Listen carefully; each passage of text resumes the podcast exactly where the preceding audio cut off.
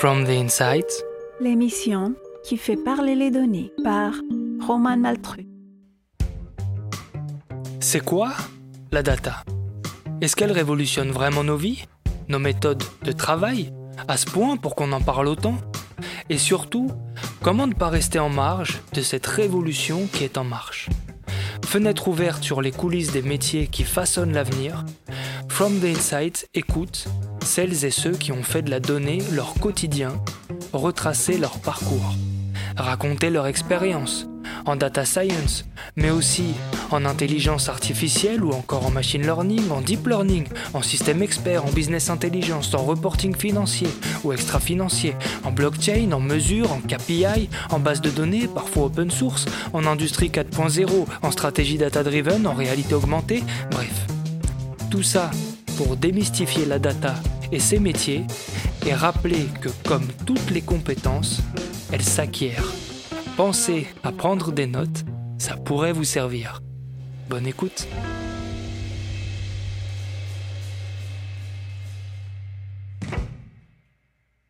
Quand, quand je t'entends parler de tout ça et des volumes de données considérables, etc., ça me semble super complexe en fait. Euh, mais je, mais je peux pas m'empêcher de me dire que c'est quand même des données qui sont euh, relativement, euh, tu vois, euh, bien structurées, quoi, où t'as. Enfin, tu vois, quand on parle des actions, on a toutes les informations sur la date d'émission de l'ordre, etc. Certes, il y a un volume très considérable de données, mais quand, quand, je, quand je regarde là ce qui se passe un peu dans la presse, dans le monde avec les objectifs de développement durable, etc., on parle beaucoup dans la, dans, des, des, ESG en ce moment. Alors ESG, c'est dans la finance, c'est tout ce qui est euh, écologie, euh, sociétale et gouvernance.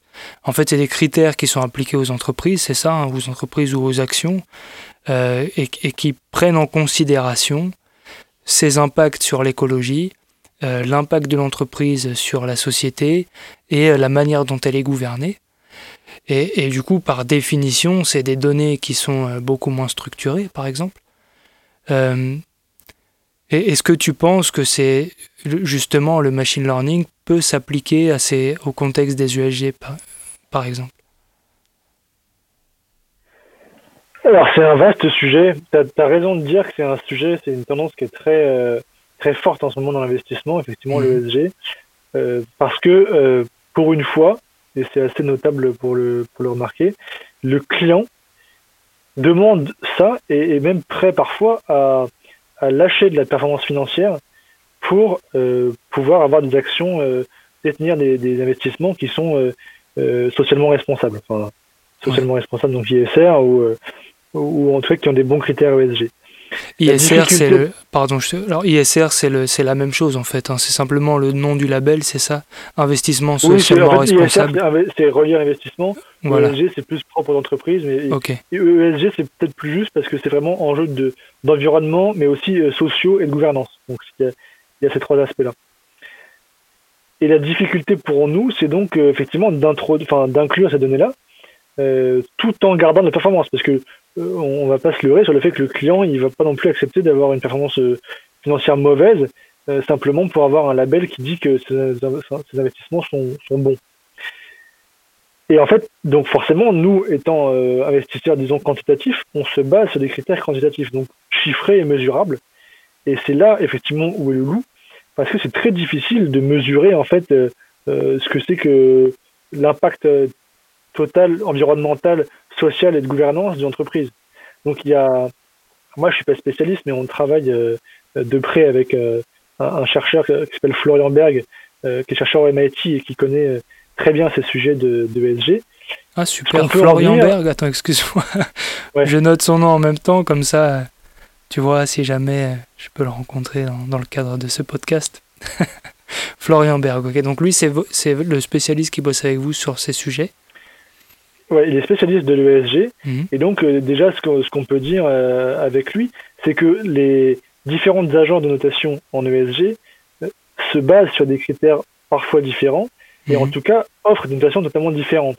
Donc, selon que vous vous basez sur une ou l'autre agence de notation, sachant que chacune fait payer ses notations, ouais. vous allez avoir des notes totalement différentes. Il n'y a pas, okay. en fait, contrairement, en tout cas aujourd'hui, contrairement à des normes comptables comme IFRS, il n'y a pas de standard international.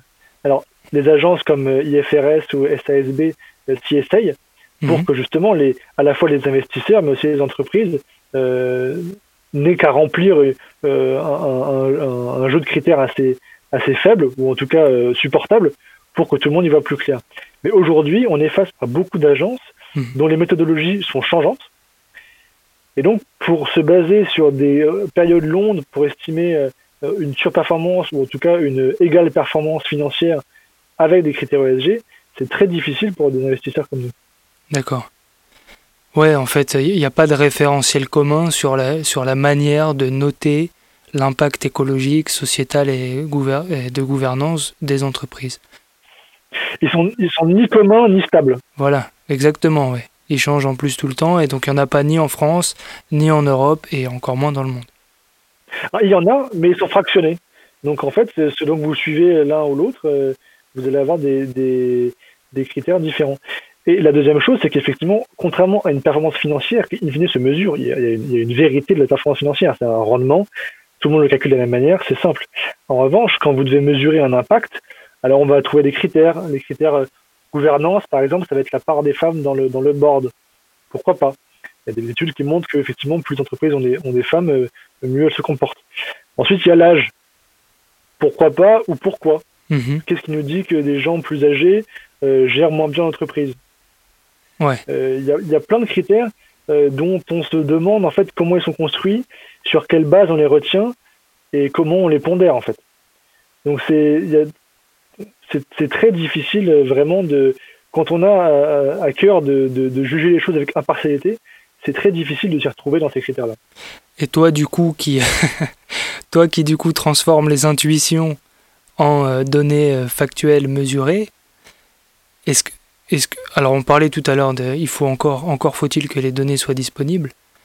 Mais pour ce genre de sujet, est-ce que toi tu pourrais, euh, enfin pourquoi pas, je dis toi, mais je parle d'un, voilà, d'un quantitative rechercheur expert du machine learning, définir si, quels sont les critères justement. Est-ce que l'âge, ça a vraiment de l'importance? Et si oui, quelle, quelle importance ça peut avoir? Est-ce qu'on est qu'on on arrive aux limites du machine learning avec l'apparition des critères ESG par exemple? Alors en fait, il faudrait déjà qu'elles soient disponibles. C'est-à-dire qu'il faudrait avoir les données sur un historique assez long et qui soient fiables. Parce que comme je l'ai dit, souvent les agents de notation renotent a posteriori. Donc c'est très difficile. Il faudrait avoir des données vraiment euh, ce qu'on appelle vintage, donc qui ont été publiés à telle date, telle quelle. Donc déjà, on n'a pas assez de données. Euh, si tant est qu'on les achète, on n'a pas assez de données. Ensuite, une fois qu'on les a, il faudrait établir ce qu'on appelle la, la, matérialité financière de ces critères-là, c'est-à-dire est-ce que euh, est-ce que le fait qu'une note ESG soit élevée implique qu'on on, génère de l'argent? Et ça, euh, c'est pas du tout sûr. Euh, c'est pas du tout sûr. Il y a quelques études qui veulent le montrer. En général, c'est des études qui sont biaisées. Pourquoi? Parce qu'elles sont réalisées par des gens qui veulent vendre ces données.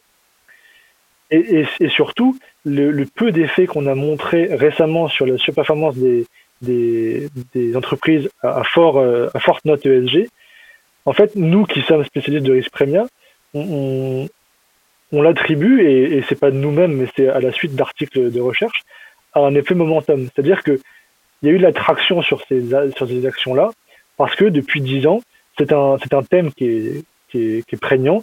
De plus en plus de gens euh, y prêtent attention et donc de plus en plus de gens les achètent, ce qui explique que le prix monte. Mais il est difficile de dire que l'ESG a une performance marginale par rapport à cet effet momentum. C'est-à-dire une fois que l'effet sera stabilisé, que soit tous les gens voudront de l'ESG mais ça bougera pas depuis 5 ans, on ne sait pas sur une performance qui sera encore existante. Donc il faut, euh, il faut comme toujours et dans notre métier analyser les choses un peu avec recul et pour avoir du recul, il faut avoir de l'historique. Et c'est encore un peu difficile euh, en 2020. Et, donc, Dorian, si on met de côté toute la partie ESG, euh, e euh, à, quel moment tu penses qu'on qu'on atteint en fait les limites du machine learning quand on l'applique à la finance? Est-ce que, est que le machine learning peut vraiment répondre à toutes les problématiques ou est-ce que quand même, à un moment, bon bah voilà, on, est obligé de faire intervenir des gens? Alors déjà, je je n'opposerai pas aussi vivement euh, l'intervention humaine et la machine, puisque la machine, pour nous, c'est vraiment un outil. C'est vraiment quelque chose qu'on utilise pour trouver des relations, pour vérifier nos intuitions et pour prendre des décisions. Donc c'est un outil d'analyse. C'est pas, on n'a pas, on n'a pas de, nous on dit qu'on est des gérants augmentés, mais on n'est pas des gérants qui jouent au golf pendant que la machine. Euh, ouais, euh, ouais, c'est pas l'un ou l'autre quoi. Vous, vous utilisez le machine learning, mais lui a besoin de vous pour fonctionner et vous, vous avez besoin de lui pour être plus performant. Exactement. Et ensuite, sur la question des limites, en fait, le machine learning, euh, je sais qu'il y a eu des, des, des performances incroyables sur tout un tas de sujets, que ce soit le, le fait de battre des champions de Go, que ce soit la reconnaissance d'images ou d'objets, de, que ce soit les voitures automatiques, etc. Mais le machine learning ne fait pas de magie. C'est-à-dire que si les données qu'on donne en entrée sont mauvaises pour la prédiction, le machine learning n'en fera rien. Ou en tout cas, il pourra, il pourra euh, donc euh, estimer les paramètres sur un jeu euh, existant, mais le jeu de test que vous allez lui donner, il sera toujours mauvais parce qu'il aura rien, il aura rien trouvé en fait. Donc les limites du machine learning en finance, en fait, elles sont liées aux séries euh, financières qui sont extrêmement corrélées, qui sont euh, extrêmement bruitées, c'est-à-dire qu'on parle de, ratio euh, signal to noise, c'est-à-dire le ratio entre le signal et le bruit, et les séries financières sont hautement bruitées. Alors, alors qu'est-ce qu'on appelle le bruit dans, une, dans, des données? C'est quoi en fait? Alors, en série temporelle, en fait, on identifie toujours un, processus, donc un, quelque chose de tangible, et quelque chose de bruit, c'est-à-dire qui, est, dû au hasard. Par exemple, euh, si, vous, si tu lances euh, un dé mille fois, la moyenne de, des lancers, elle va se rapprocher de, euh, de 3,5. La, la moyenne des chiffres entre 1, 2, 3, 4, 5 et 6. Mais au début, la moyenne, elle sera pas 3,5, elle sera 1, puis 4, puis etc. Et en fait, au fur et à mesure que tu vas... La loi des grands nombres te dit que si tu lances un million de fois le dé, ta moyenne, elle va être proche de 3,5. Très, très, très proche. Mais en fait, ce qu'il y a autour, c'est du bruit. C'est-à-dire que c'est quelque chose qui n'est dû qu'au hasard et qui fait que euh, ton résultat, il n'est pas exactement conforme à ta théorie. Et en série financière, très simplement, si on dit que, euh, euh, par exemple, le, le, les taux obligataires ont un impact direct sur les, j'en sais rien, les actions, les actions, un impact inverse. Donc quand les taux augmentent, les actions, les actions augmentent cette relation, elle est vraie en tendance, mais elle n'est pas vraie tout le temps. Et il y a d'autres effets, euh, d'autres effets, par exemple sur une action donnée, un effet de news, le fait qu'une action euh, euh, ait une bonne nouvelle, une mauvaise nouvelle, en fait, c'est une autre information, mais qui du coup est un bruit par rapport à la première information. Et, ce qui se passe, c'est que les données, les prix sont tellement corrélés entre eux et corrélés à d'autres facteurs macroéconomiques, et parfois corrélés à rien du tout, c'est-à-dire corrélés à, du hasard qui fait que telle personne achète quelque chose à tel endroit pour une raison qui nous est inconnue tout, est bruit à celui qui ne comprend pas ce qui se passe derrière. Et vu que le, on, essaie de modéliser en fait l'économie mondiale, c'est beaucoup de bruit en fait. C'est-à-dire que c'est une interaction très complexe qu'on modélisera pas avec trois données. Ouais. Et, du coup, toi, comment est-ce que tu fais, pardon, je, te coupe, comment est-ce que tu fais pour t'en prémunir quand, enfin, tu vois, comment tu sais quand tu as affaire à du bruit ou quand c'est une donnée qui est quand même fiable?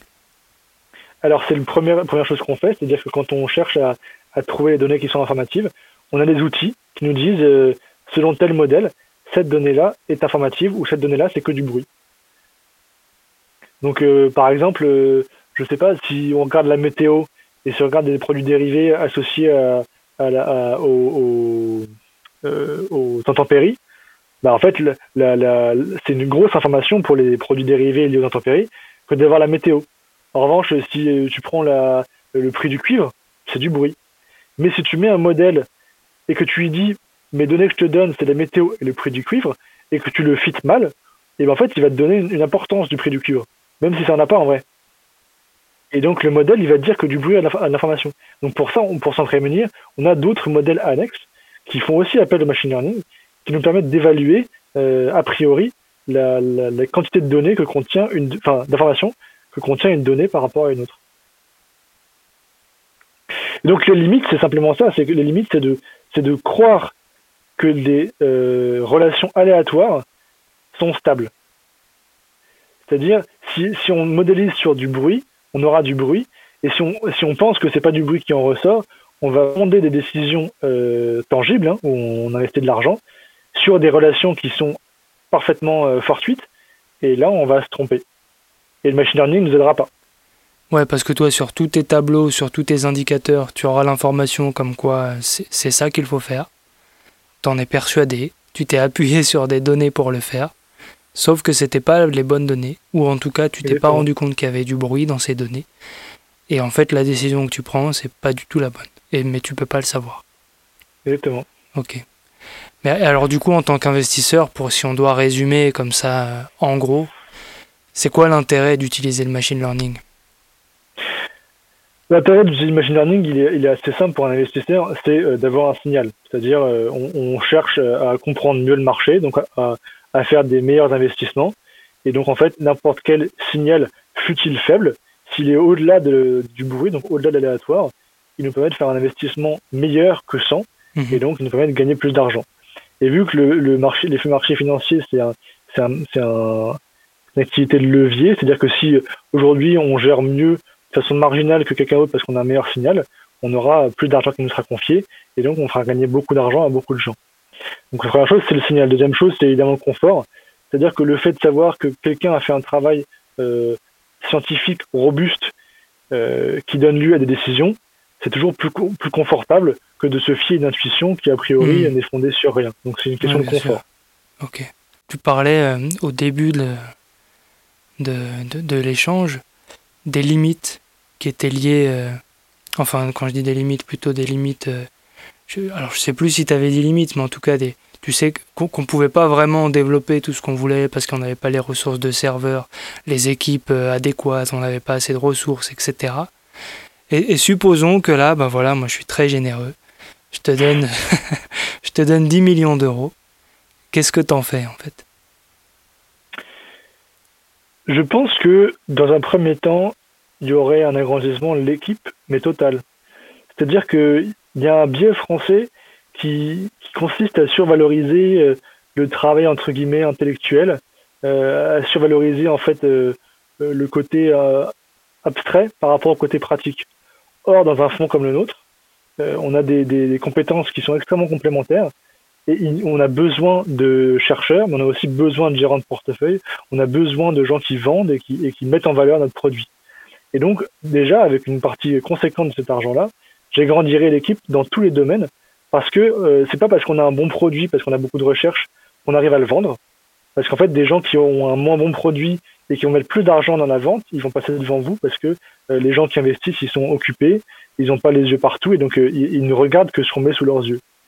Et donc, je, je vraiment, je, je mettrai des billes un peu partout parce qu'il nous faut des gens pour chercher, il nous faut des gens pour vendre, il nous faut des gens pour mettre en valeur. Ensuite, plus spécifiquement dans la, dans la recherche, et là, je suis un peu influencé par ce que je vis en ce moment, mais je mettrai en place une équipe un peu, un peu fordiste, c'est-à-dire un, peu de travail à la chaîne, mais dans son bon sens du terme, c'est-à-dire avec des, des, chercheurs spécialisés. On a un peu balayé rapidement le, le, cycle de, de, la recherche euh, et du machine learning dans la finance, mais grosso modo, il faut acquérir des données, il faut s'assurer que ces données sont fiables, euh, qu'il n'y a pas de données manquantes, qu'elles elles sont pas, elles changent pas d'échelle un jour, etc. Il faut s'assurer ensuite que les données euh, qu'on prend sont importantes, et ça c'est un travail en soi. C'est de la modélisation et c'est assez compliqué en fait euh, quand on met le nez dedans. Ensuite, il faut des gens qui testent des stratégies. Il faut des gens qui sont indépendants, qui les valident, puisque si c'est la même personne qui teste et qui valide, on a un biais. Donc en fait, je mettrais vraiment en place un, cycle de production qui, serait euh, vraiment fordiste avec des gens spécialistes de ce qu'ils font à chaque étape du processus. Oui, parce qu'en fait, la chaîne de création de valeur à partir des données, c'est vrai qu'il y a tellement de maillons que, comme tu le dis, il faut, il faut collecter les données, il faut s'assurer que les données qui sont collectées, elles sont euh, bien collectées, elles sont fiables, qu'il n'y a pas de, de, données qui sont euh, mélangées, on va dire. Ensuite, euh, comme tu le dis, il faut que les modélisations elles soient bien faites, que celui qui a fait la modélisation, c'est pas le même qui s'assure qu'elle est bien faite. Ouais, donc toi vraiment, ce serait compartimenter tout en travaillant en équipe. Euh, compartimenter le, travail sur la, chaîne de création de valeur à partir des données. C'est ça. Ok. Et toi, Dorian, comment est-ce que tu continues à apprendre euh, Alors, tu vois, on arrive doucement là vers la fin de, vers la fin de l'échange. Euh, on passe plus à une, une, on laisse un peu de côté toutes ces questions super, super intéressantes, super profondes, mais aussi, je vais, je vais bien dormir ce soir. comment est-ce que tu continues à apprendre toi au quotidien? Et, que tu restes au courant de l'actualité? Tu parlais tout à l'heure que tu faisais de la veille. Euh, alors sur quoi tu, tu, lis des blogs, des livres? Qu'est-ce que tu fais? Alors il y a un peu de tout. Euh, moi je continue à apprendre simplement en lisant beaucoup d'articles, euh, en étant pas mal sur LinkedIn parce que je me suis aperçu en, construisant un peu mon, mon fil d'actualité, en choisissant les personnes que je suis, etc. Euh, puis même l'algorithme de LinkedIn fait qu'il favorise ce qu'on qu'on cherche. Donc je me suis construit un, un fil LinkedIn qui est assez euh, orienté euh, machine learning et finance. Et donc, mine de rien, ça me donne accès à beaucoup de liens, beaucoup de personnes, beaucoup de réseaux qui me permettent, on est quand même une petite équipe, hein, mais qui me permettent d'avoir accès du coup à des gens euh, que je ne peux, à qui je ne peux pas parler tous les jours dans mon travail. Donc c'est via LinkedIn et via pas mal de, de MOOC et de réseaux que je, que je lis en fait des articles et que je, je suis un peu l'actualité euh, du machine learning et en, en, l'occurrence du machine learning euh, en finance. Et, l'autre l'autre élément, c'est que euh, on, a, on a une équipe très bien construite et qui a, je pense, qui a bien en tête les enjeux de la recherche. Et donc, je suis assez libre euh, sur ce que je peux regarder. Euh, je dédie du temps à la lecture d'articles, parfois relié directement à ce que je fais, parfois totalement à côté. Enfin, en tout cas, en termes de, de timing, je lis des trucs sur ce que je pourrais faire dans un an, etc. Euh, parce que ça me donne des idées, parce que ça nous, ça dirige aussi après la recherche. Donc j'ai pas mal de liberté sur les nouveaux projets que je peux porter. Ok, super. Non, ça c'est vrai que on a accès aujourd'hui à tellement d'informations. Tu vois, tu parlais de faire des MOOC. Euh, les MOOC, c'est des cours en ligne en fait, qui sont souvent euh, proposés même par des. Il y a des grandes écoles qui font. Le MIT en fait, euh, Harvard en fait, la Sorbonne en fait, bref. Donc c'est vrai que tu peux accéder à plein de formations en ligne, parfois même gratuites. Euh, ça, c'est, ça, c'est, ça, c'est vrai que c'est formidable. Et, et pour conclure, Dorian, est-ce, est-ce qu'il y a un livre en particulier, ou plusieurs, hein, je ne vais pas te restreindre, qui, qui t'a marqué? Là, Il y a un livre qui m'a marqué, mais c'était avant que j'arrive ici. Ça s'appelle euh, The Black Swan de Nassim Nicholas Taleb.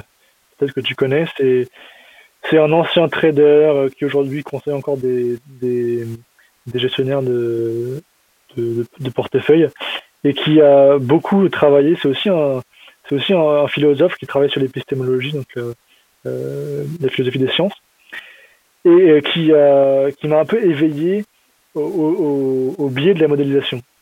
C'est-à-dire, et c'est pour ça que j'insistais un peu au début sur le fait d'avoir un regard complet avec du recul sur ce qu'on fait, parce que lui, il m'a un peu ouvert les yeux sur le fait que si on modélise très bien quelque chose avec des mauvais inputs, l'output sera mauvais.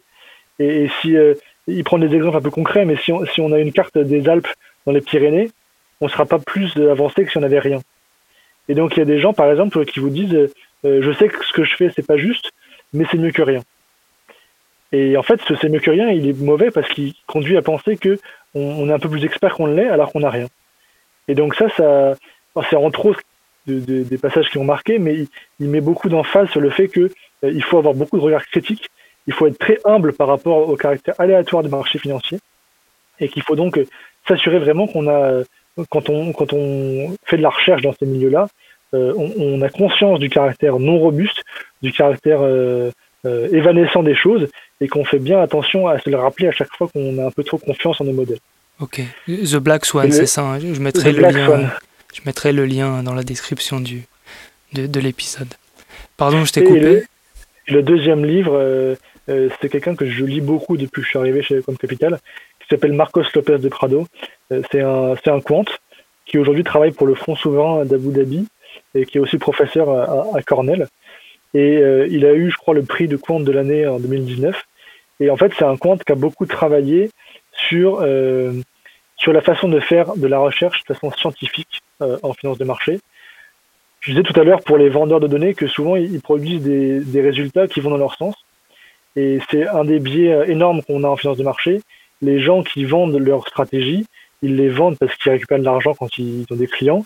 Et donc ils, sont, ils, ont, ils ont une tendance naturelle, par construction, à vendre de la fausse recherche. Et, et, et parfois, avant, avant que je lise, euh, j'étais un peu désespéré parce qu'on on se sent un peu seul quand on essaie de faire les choses bien et qu'on n'a pas un esprit d'escroc. Euh, on se sent un peu seul face à toute la littérature où à chaque fois qu'on essaie de faire quelque chose, en fait, on, il s'avère que c'est euh, c'est quelque chose de faux qui a été euh, déguisé.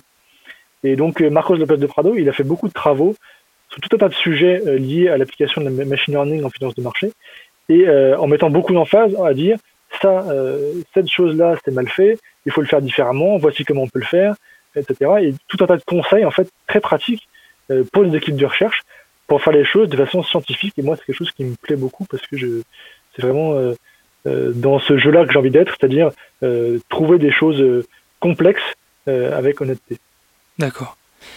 Dorian, je te remercie beaucoup pour, pour cet échange très instructif. Alors, on, a, on est allé en profondeur, mais c'est vrai qu'on a parlé, je le rappelle, surtout de machine learning, appliqué au marché financier. Euh, c'était euh, super intéressant. Je te remercie encore une fois. Merci à toi, Romain.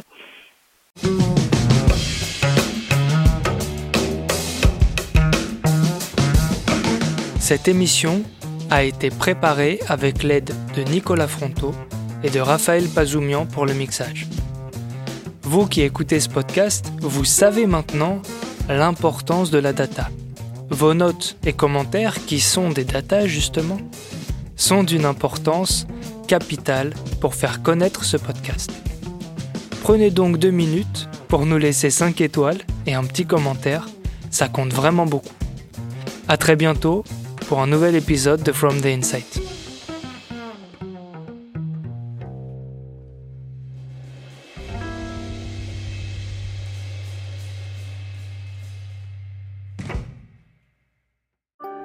À suivre sur fromtheinside.com.